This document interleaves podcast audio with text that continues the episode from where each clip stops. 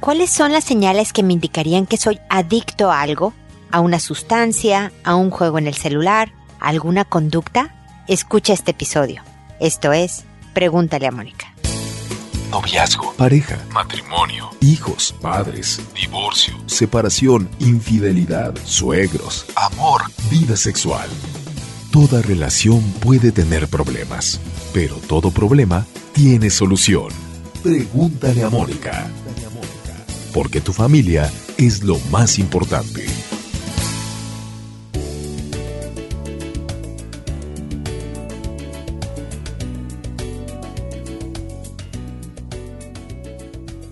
Bienvenidos amigos una vez más a Pregúntale a Mónica. Soy Mónica Bulnes de Lara. Como siempre, feliz de encontrarme con ustedes en este espacio que habla de adicciones. Hay unas reconocidas como tales, hay otras que no lo son, pero que de todas maneras tienen estas conductas características importantes a trabajar, a ser tratadas en algún caso y demás. Pero entonces, ¿cómo yo sé que estoy tengo características, rasgos adictivos. La primera es la impulsividad.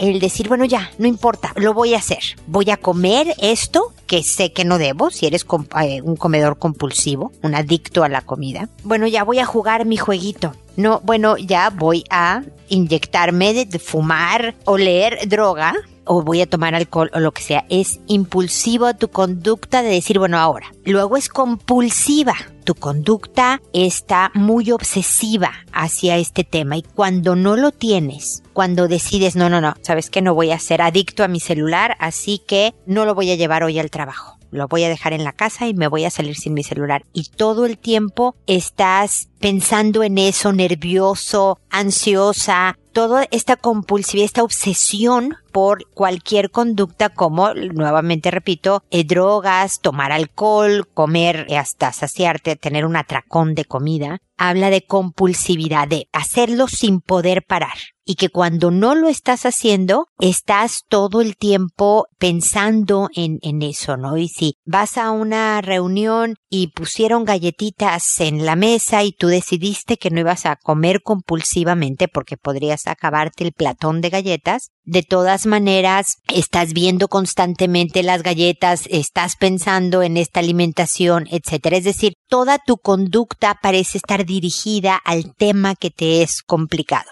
También puedes mentir, decir que no, no tomo tanto. En realidad me tomaré un trago, dos a la semana, cuando tú sabes que, no sé, tomas diario. O, no, hombre, juego o veo mi celular media hora al día. Y si registraras tus usos de celular, verías que son horas. Entonces, la mentira la manipulación de lo que pasa es que tú no entiendes cómo me siento, no quieres saber por qué necesito esta cosa, no puedes entender por qué yo necesito esta conducta o este químico para estar bien, etcétera, etcétera. Son muchas las conductas que hablan de adicción, estas son las más significativas y es importante que te cuestiones, que te pongas a prueba, por ejemplo, como decía yo, no te lleves el celular, no tomes un solo trago durante un mes en cualquier reunión social o en tu casa, en ninguna parte. No, no fumes, no te drogues.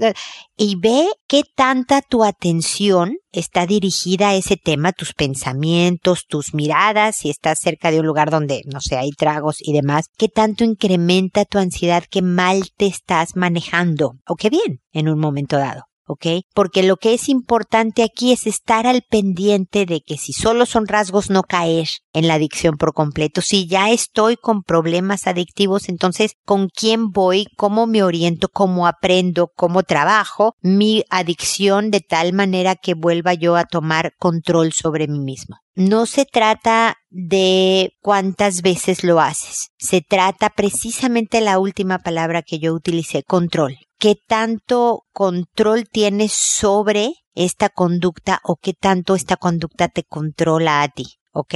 Así que bueno, cualquier otra duda, comentario acerca de este tema, por favor no dejen de hacerlo a través de la página www.preguntaleamónica.com, en donde en envíame tu pregunta me llegan directo a mi, a mi correo para responderles sus consultas. Además, aprovechen para oír otros episodios. En realidad, Pregúntale a Mónica tiene muchísima información sobre temas de persona, pareja y familia sobre trabajo, sobre muchísimas áreas. Son 12 años de trabajo ahí acumulado y que está desde el programa 1 hasta este que están escuchando ustedes, que es el 972, casi mil programas en 12 años y medio más o menos de trabajo para ustedes, para darles las herramientas. Vean también las redes sociales en donde constantemente publicamos estrategias, ideas, pensamientos que pueden ayudar en tu vida personal, los videos, etcétera, etcétera. Visiten la página, por favor.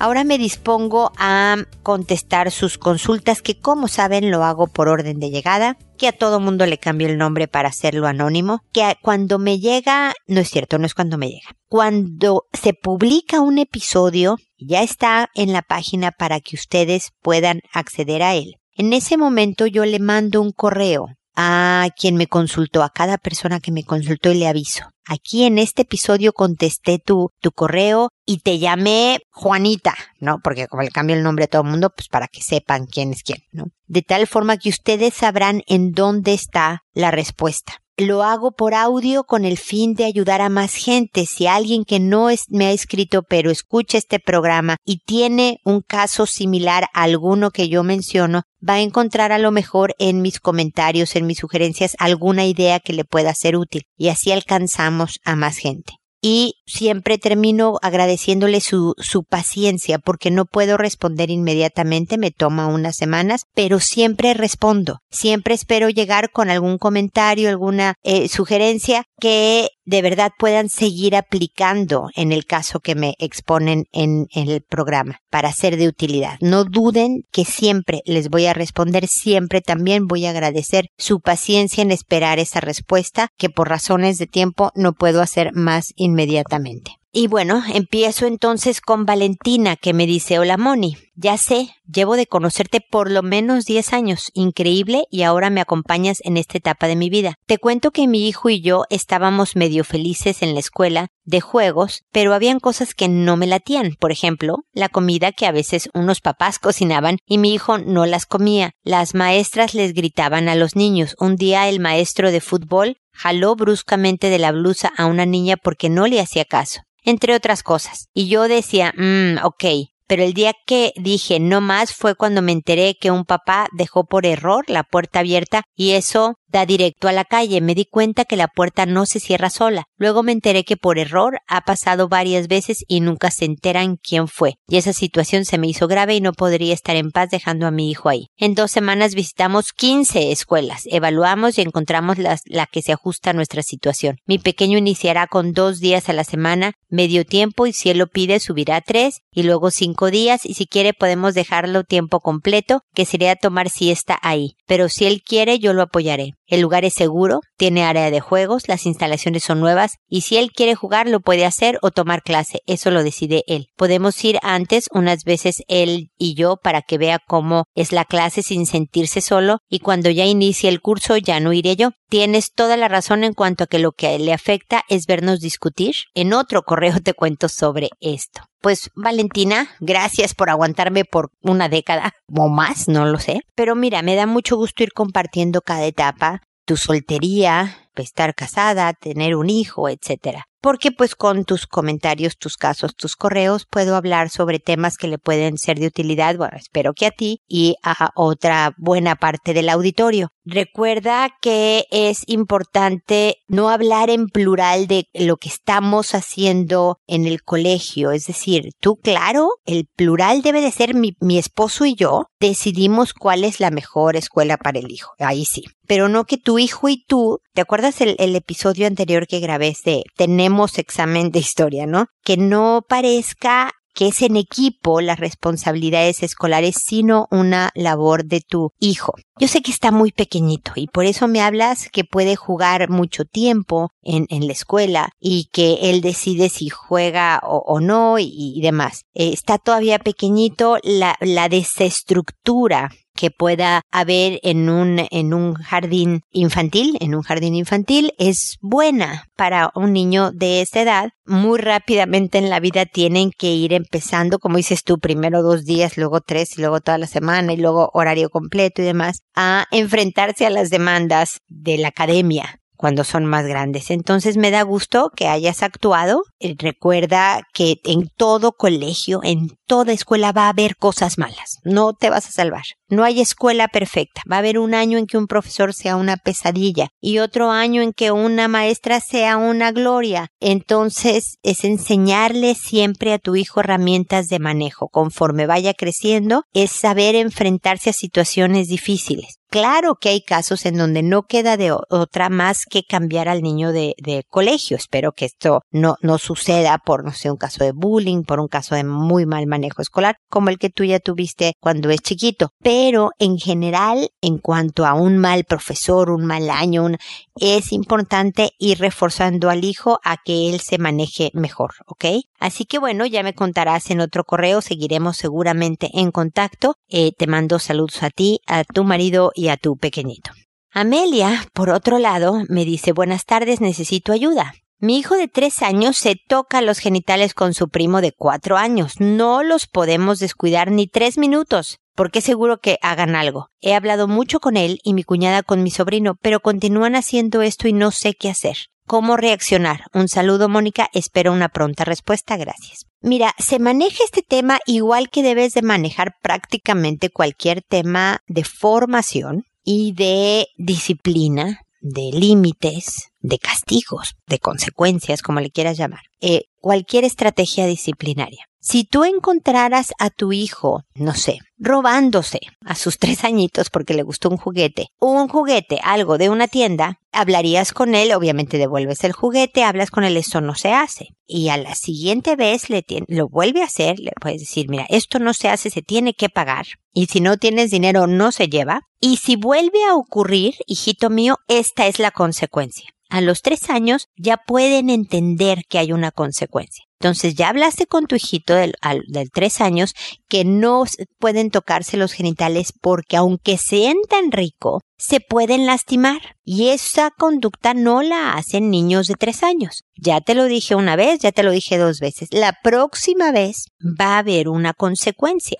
y enséñale del significado de una consecuencia. Es decir, no sé, no hay tele, no hay postre, no iremos al parque, algo que tú sepas que le duele, no físicamente, siempre tengo que aclararlo por si acaso, sino que algo que él disfruta hacer se le va a reprimir porque eso no se hace. Muy rápidamente va a pasar esta etapa, Amelia. La verdad es que es de mucha exploración y curiosidad normal y tiene un primo de la misma edad prácticamente que, que está disponible y anda en las mismas. Entonces tiene como que todo muy facilitado. Pero aunque sea normal, eso no quiere decir que debamos seguir permitiendo lo que lo hagan. Sí requiere de orientación. Yo doy un taller que se llama Dirigiendo la conducta de los hijos porque se trata de eso. Nada más decirle, por acá no, por acá sí, hijito. ¿ok? Entonces, y parte de lo que tú le estás diciendo sobre límites y si lo vuelves a hacer hay una consecuencia y todo esto, es decirle por acá no y le enseñas el para casi. Tu reacción, como me preguntas Amelia, debe de ser siempre tranquila y abierta, bien empática. Entiendo, hijito que te divierte, pero eso no se hace. Me explico siempre tratando de decirle, entiendo, pero por acá es el asunto, ¿ok? Entonces, tranquila para que sepa que si tiene dudas, comentarios, quejas inclusive, tú eres una mamá a la que se puede acercar y comentar el punto. Si te pones a regañar, llorar y te nota totalmente inestable emocionalmente, el niño se va a callar la boca y jamás se va a acercar a ti con un problema, con una orientación y nada, porque no sé qué me vaya a pasar con esta mamá que se altera tanto. Me puede súper regañar o la puedo súper deprimir y no quiero eso con mi mamá, así que mejor no le cuento. Y eso es una lección para más allá de los tres años, Amelia, que no quisieras tener. El saber que la relación con tu hijo está distante por tus reacciones. Entonces, qué bueno que me preguntas sobre cómo reaccionar y ojalá con calma, pero sí con firmeza. Hablo constantemente en mis episodios sobre la cariñosa firmeza. Eres puro amor, eres mucha empatía, pero claramente le dices por aquí no y si vuelve a suceder, esto va a pasar. Que si tiene dudas y preguntas, se acerque a ti y te diga. Ok, Amelia, espero que pase pronto esta etapa tan incómoda y tan demandante para ti y la mamá de tu, de tu sobrino, pero, pero bueno, son etapas que vas a tener que vivir y que vas a tener que estar muy al pendiente como mamá y luego pasarán. Ok, seguimos en contacto. Becky, por otro lado, me dice, me he enterado que mi hijo de 8 años está hablando sobre sexo en el colegio. Al parecer con otro niño están comentando que ellos tienen sexo con niñas del salón y también se expresaron muy mal de su Miss de inglés, diciendo que su vagina era muy rica. Lo comentó el otro niño y mi hijo asintió. Además, la mamá de este niño dice que mi hijo le pidió se baje el pantalón a su hijo para verle su pene. Mi hijo me ha dicho que sí, fue así porque quería ver si su pene era igual que el suyo. Todo esto me tiene muy preocupada y me aterra que haya algo más profundo y complicado con él. Debo comentarte que a principios de este año un niño tres años mayor que él le enseñó pornografía por Internet y al parecer esto ha despertado mucha curiosidad en él. Pero me preocupa mucho estos comportamientos que está teniendo. Efectivamente, Becky es bueno que estés preocupada, es mucho más bueno que te ocupes que seguramente has hablado con él, como me dices, sobre, sobre este tema, pero nuevamente requiere de ciertos límites. Una de las cosas a trabajar es qué otros accesos tiene él a Internet, porque por más que este niño mayor desafortunadamente le enseñó pornografía a tu hijo y seguramente lo sexualizó un poco, despertó toda esta curiosidad, como dices tú, en donde el tema se vuelve recurrente, necesitas saber si el niñito aprendió, tu hijo, a los ocho años son muy hábiles en Internet, a buscar y encontrar este tipo de contenidos, es decir, pornografía. Si tiene un celular, si tiene un tablet, si se le prestas el tuyo a veces y demás, es importante bloquear cualquier posibilidad de acceso. Hay formas de configurar todos estos dispositivos, la computadora y demás, para que, por lo menos para tratar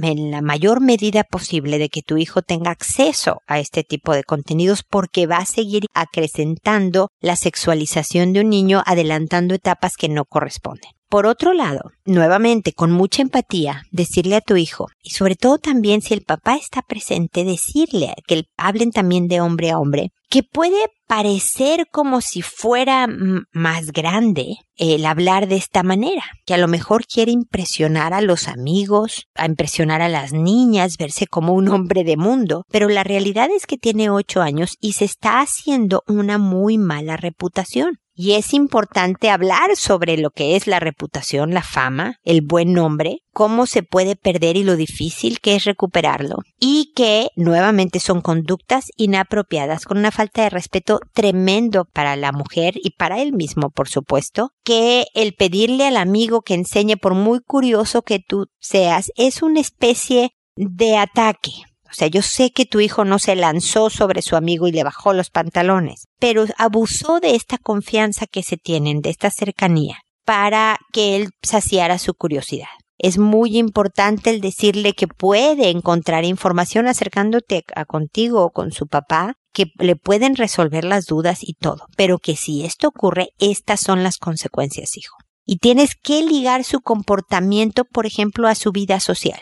Yo me acuerdo, no sé, cuando mis hijos eran pequeños y respondían groseramente, me respondían grosero. Yo les decía, ¿sabes qué? No puedes salir este fin de semana. Porque imagínate que así le contestas a tu mamá, la persona que se supone que debes de querer más, respetar más y tener mayor consideración. Así me hablas a mí. ¿Cómo tengo yo la seguridad de que no vas a ir a la casa del amigo a hablarle así a su mamá? o a su papá o a la abuelita. Entonces, mientras yo no sepa que tú eres capaz de ser educado con los adultos, no hay manera que tú puedas tener una vida social fuera de la casa. Puedes invitar a tu amigo acá si quieres, pero no vas a volver a salir hasta que tengas control de la forma en la que hablas. Entonces liga su mal comportamiento a la consecuencia que puede tener si lo sigue haciendo. ¿Cómo te voy a dejar ir a casa de tu amigo? Mira lo que haces, hijo. La verdad es que si a ti tu buen nombre, Juan González, por decir que se llama tu hijo, no te importa, perdóname, eres parte de la familia González y a mí sí me preocupa lo que se diga de mi familia. Esto también es mío, hijo.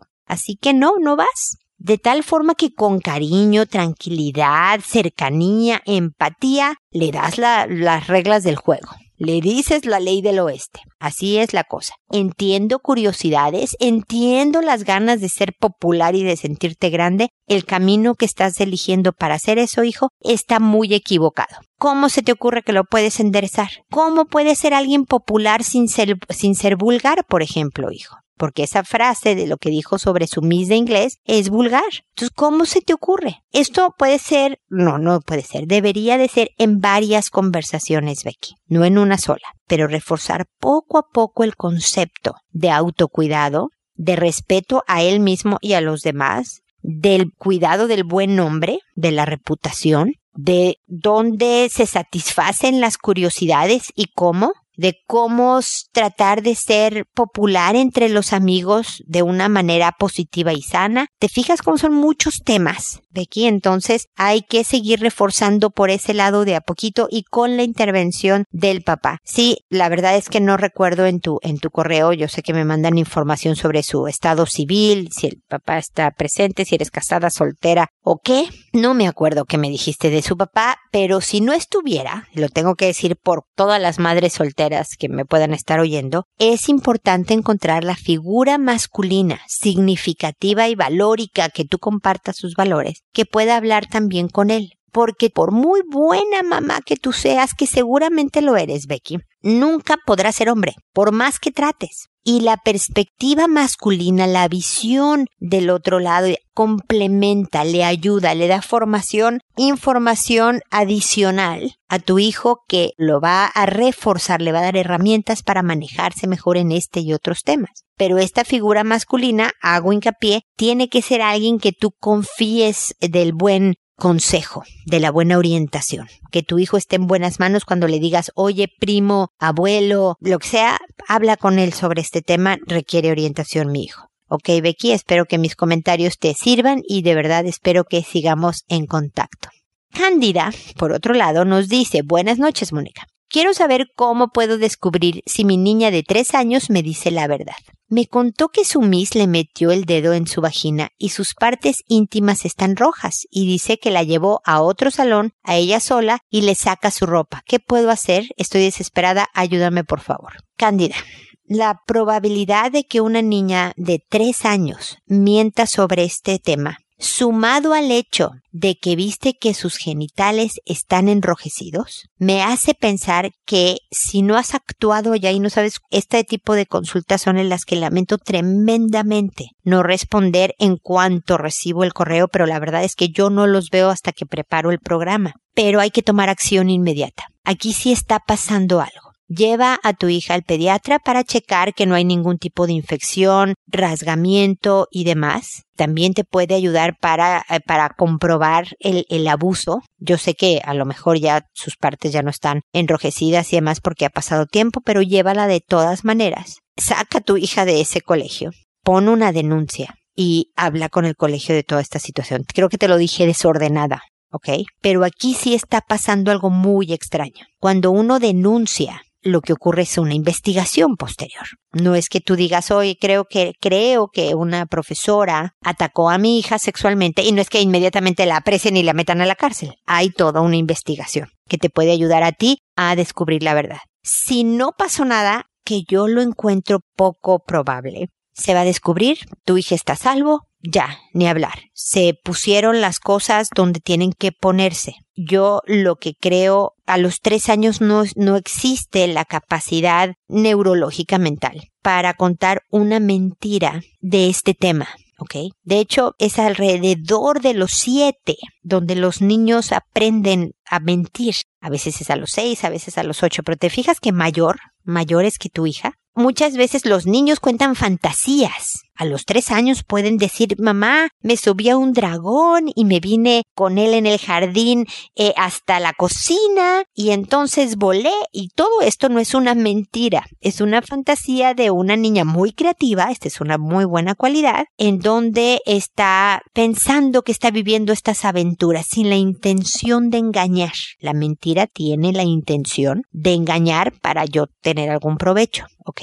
Los tres años no, no se tiene. Y además, sus genitales están rojos, Cándida. Así que entiendo tu desesperación, perdóname por, por, decírtelo hasta ahora, pero también espero que otros papás eh, que puedan estar dudando en tomar acción al escucharme se apliquen. Hay veces que nos asusta el ir al colegio y tomar medidas, pero bueno, tú lo sabes, Candida, se trata de tu hija, de la vida de tu hija y de la protección de ella y de cualquier otra niñita que pase por las manos de un pedófilo o una pedófila. Así que suerte, fortaleza, aquí estoy para darte más orientación, consolarte, escucharte tus desahogos, lo que necesites. Espero sinceramente que sigamos en contacto, ¿ok? Luego está Dulce que me dice, hola, me separé hace una semana y quiero saber cómo manejarme con mi bebé de dos añitos para que no le afecte demasiado este cambio, ya que es muy pegote con su padre. Hasta ahora lo ve todos los días, pero lo viene a buscar y lo lleva a otra casa, y no sé si es bueno porque ha comenzado a estar más llorón. Cambió de horarios a la hora de dormir y llora para no despegarse de mí, y por la noche pregunta por él a la hora de dormir. Yo le hablo bien, le digo que papá está en la casa del abuelo y que lo ama mucho, igual que mamá, que mañana lo vendrá a buscar para pasear y le sigo los juegos igual que siempre.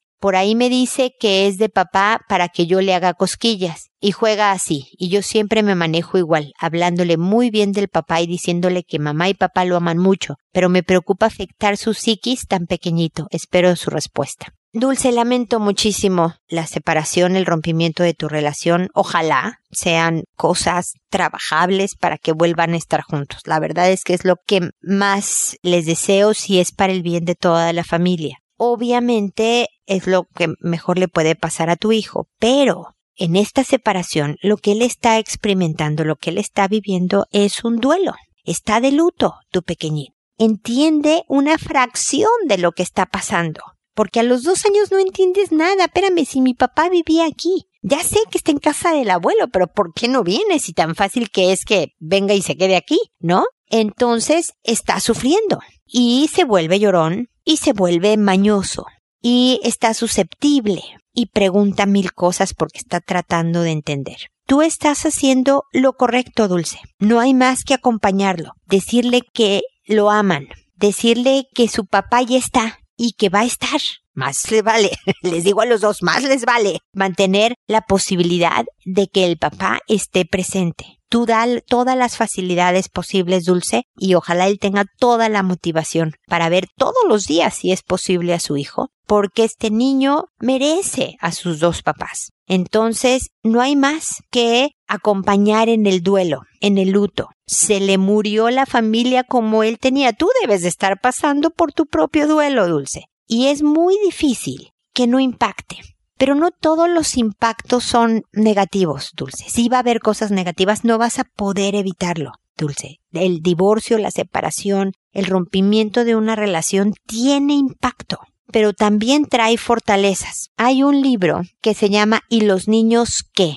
Que habla sobre el impacto del divorcio en los hijos. Dice cosas a veces duras, pero también te explica qué puedes esperar en cada etapa del crecimiento de tu hijo como impacto del divorcio o de la separación de sus papás. Te va a hablar del niñito de dos años como tu hijo, pero también luego del de nueve y luego del adolescente y, entonces tú puedes estar más preparada, puedes prevenir, Dulce. Yo soy una firme apoyadora de la información. La información da poder por más que te duela oír algo que preferirías no escucharlo, es importante que sepas cómo le va a afectar a tu hijo de dos años en diferentes momentos de su vida, bueno, de dos años en adelante quiero decir, para que tú estés lista y poderle decir lo adecuado, estar en el momento correspondiente y además ojalá preparar a tu expareja para lo mismo pero lo que me estás diciendo de tratar de mantener la rutina lo más posible, va a tener que aprender nuevas rutinas en casa de su abuelo o eventualmente en casa de su papá. No, no hay de otra, tiene que hacerlo. Y de siempre hablar bien de su papá y de hablar mucho del amor que te tienen y de que te puede ir preguntando lo que él quiere. Nuevamente, lamento muchísimo que esto haya sucedido y de verdad espero que sigamos en contacto. Elvira me dice, el día de ayer fue un episodio muy incómodo con mis niños y sobrinos. Tengo una sobrina de seis años que es bastante extrovertida. Ayer los niños estaban con ella en el jardín y los encontré a ella y el niño dándose besos y mi hija me dijo que ella se bajó el pantalón y le decía al niño que le dijera que le diera perdón besos en las nalgas. Hablé con ellos, les expliqué que estaba mal, pero los papás de mi sobrina no dicen nada. La verdad no sé qué hacer, te agradecería que me ayudaras, me aconsejaras. Mira, Elvira, la gran utilidad de tu correo, de tu mensaje, es lo que dices al final. Los papás de mi sobrina no le dicen nada. Es bien frecuente que pase, y, no he tenido muchas oportunidades de hablarlo en el programa, que, no sé, un niño le está haciendo bullying a tu hijo y tú vas a hablar con los papás esperando que tomen acción y hay veces que no le dice nada, hay veces que no les importa, les parece hasta bien que el niño esté siendo tan rudo y, tan líder a ojos de sus papás. Pasa esto de que, oye, le avisas a los papás de tu sobrina, oye, está haciendo este tipo de conductas y al parecer, no tenemos la certeza o no sé si tú la tengas, no, no le dice nada porque la niña no cambia o no ves ahí mismo en la escena casera familiar que algo que estén tomando algún tipo de acción. De acuerdo a tu mensaje me dijiste que no sé si todos los niños involucrados que de tus hijos me, tenían cinco años. Son edades muy cercanas. Pero esta niñita tiene mayor información sobre el sexo. Todos los niños son curiosos de su cuerpo. Alrededor de los cinco o seis años quieren de verdad ver quién es quién, qué es una niña, qué partes tiene, qué es un niño, qué partes tiene, cómo se siente a veces y todo esto, pero la diferencia entre lo que es normal y lo que ya no lo es tanto es si el uso del lenguaje y de las actitudes y de las acciones. Si el lenguaje, actitudes y acciones suena adulto, eso es preocupante. Es muy distinto que un niño le pida a una niña, bájate el pantalón, para ver cómo son sus genitales y entender cuál es el cuerpo de una niña. Que de todas maneras hay que dar orientación ahí a los hijos de que así no es como se obtiene información. Es muy distinto a que alguien diga bájate el pantalón y dame besos en mi trasero, ¿no? O en mis genitales eso ya habla de una acción más adulta y por lo tanto podemos pensar que la sobrina de seis años tiene información, tiene acceso a información inapropiada para su edad. Si tú crees o estás segura, no me importa que el grado de certeza, Elvira, tú tienes que actuar para proteger a tus hijos. Que los papás de tu sobrina no le dicen nada, tú dile a tu sobrina. Tú sientas a tu sobrina, sientas a tus hijos y hablas con todos. Y les dices, yo sé que quieren saber cómo es el cuerpo, pregúntenme lo que quieran. Yo sé que da curiosidad pero esto no se hace entre primos, entre otros niños de esta edad, no se hace a esta edad y mucho menos con parientes. Entonces va a haber consecuencias, ya he hablado de las consecuencias en este programa, Elvira. Pero, es, pero siempre, y siempre, eso sí, ¿eh? con amabilidad, cariño, cercanía, tú pareciera que estás hablando de hacer galletas, ¿no? A pesar de que por dentro estés enojada, asustada, frustrada y demás. Tú con toda tranquilidad les dices, esto entiendo lo que están haciendo, pero esto no se hace. Y aquí en mi casa, Juanita, vamos a decir que tu sobrina así se llama, no lo puedes hacer. Yo me entero que le pediste a tus primos que hicieran algo inapropiado y mi querida sobrina, no vas a poder venir a la casa por mucho tiempo. Yo quiero que vengas, porque te queremos mucho, yo sé que te llevas muy bien con tus primos. Entonces depende de ti.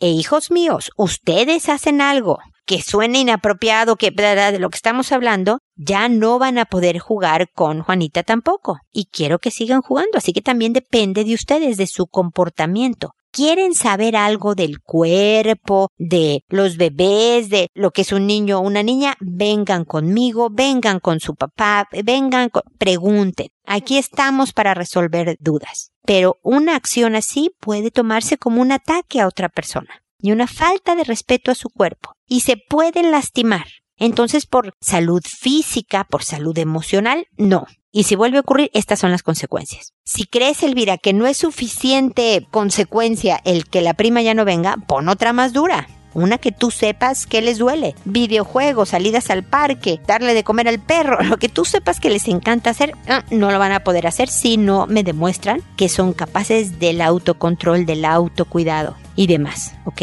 Espero haber resuelto tu consulta. Cualquier otra duda, comentario, por favor vuelve a escribir. Espero que sigamos en contacto. Y también espero, amigos, que nos volvamos a encontrar en un episodio más de Pregúntele a Mónica. Y recuerden siempre hacerlo todo primero con amabilidad. Hasta pronto.